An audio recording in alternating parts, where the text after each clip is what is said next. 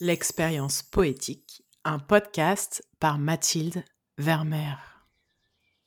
Je suis chroniqueuse, romancière, conférencière. J'ai le goût des histoires et j'ai le goût des mots. J'ai la conviction que la littérature est d'abord une nourriture pour l'âme. J'aspire à un monde plus poétique, à la fois plus sensible et plus intense. Un monde qui laisse de la place à l'émerveillement. Un monde qui accueille les émotions dans toute leur puissance un monde qui donne droit aux sentiments dans toute leur ardeur. Ce podcast poétique est ma contribution au réenchantement de nos existences. Grâce aux textes des poètes et poétesses que j'adore, grâce à leurs phrases qui passent par ma voix, j'agis pour faire naître cette réalité à laquelle j'aspire. C'est ma manière de diffuser un peu de magie dans vos oreilles.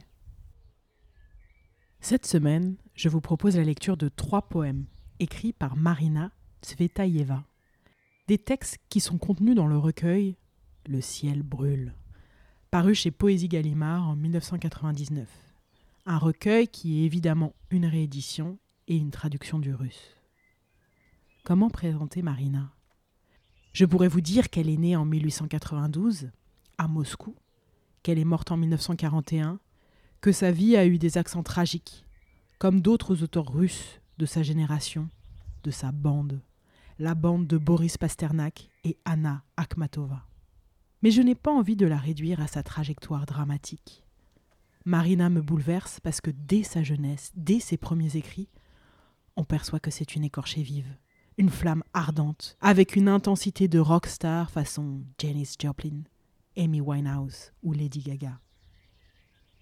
J'ai l'impression qu'elle hurle quand elle murmure, et qu'elle murmure quand elle hurle. Dans tous les cas, elle brûle, et ces brûlures racontent les miennes. Je pense que vous allez sentir tout de suite de quoi je parle.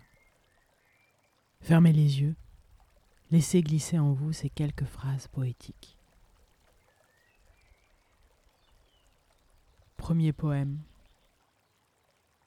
Si vous saviez, passant, attiré par d'autres regards charmants que le mien, que de feu j'ai brûlé, que de vie j'ai vécu pour rien, que d'ardeur, que de fougue donnée, pour une ombre soudaine ou un bruit, et mon cœur, vainement enflammé, dépeuplé, retombant en cendres. Ô les trains s'envolant dans la nuit, qui emportent nos rêves de gare. Seriez-vous tout cela, même alors, je le sais, vous ne pourriez savoir.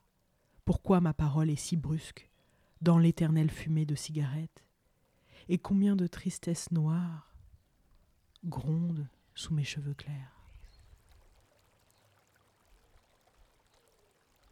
Alors, vous sentez le feu? Vous devinez le personnage qui a écrit ces mots? Écoutez encore. Poème numéro 2. Rival, un jour je te viendrai, la nuit plus tôt au clair de lune, quand dans les temps crie le crapaud et quand délire la pitié. Et, attendri par le battement jaloux de tes paupières, je te dirai Je ne suis pas, je suis un songe et tu me rêves. Et je dirai Console-moi, mon cœur blessé se tord, et je dirai Le vent est frais, le ciel brûle d'étoiles.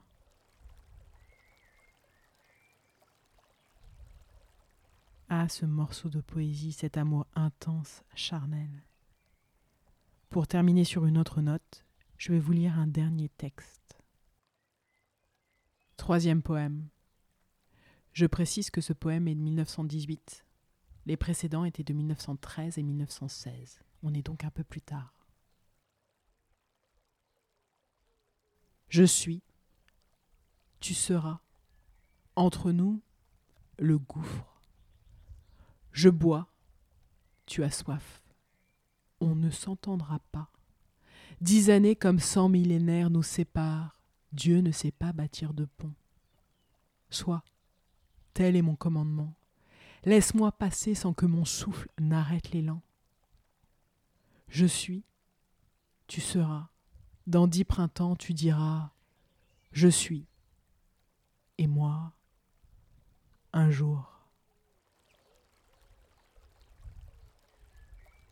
Au fond, dans toute sa poésie, dans tous les mots de Marina, peut-être que c'est cela qu'il faut entendre, ce souffle, ce souffle qui demande à suivre l'élan. Et derrière, il faut entendre l'appel à la liberté, l'appel à vivre pleinement. Je vous invite à réécouter ces textes. Pas besoin d'analyse, pas besoin de comprendre, de décortiquer. Sentez, laissez flotter en vous. Si vous avez aimé l'expérience, je vous remercie de mettre 5 étoiles sur vos plateformes de podcast.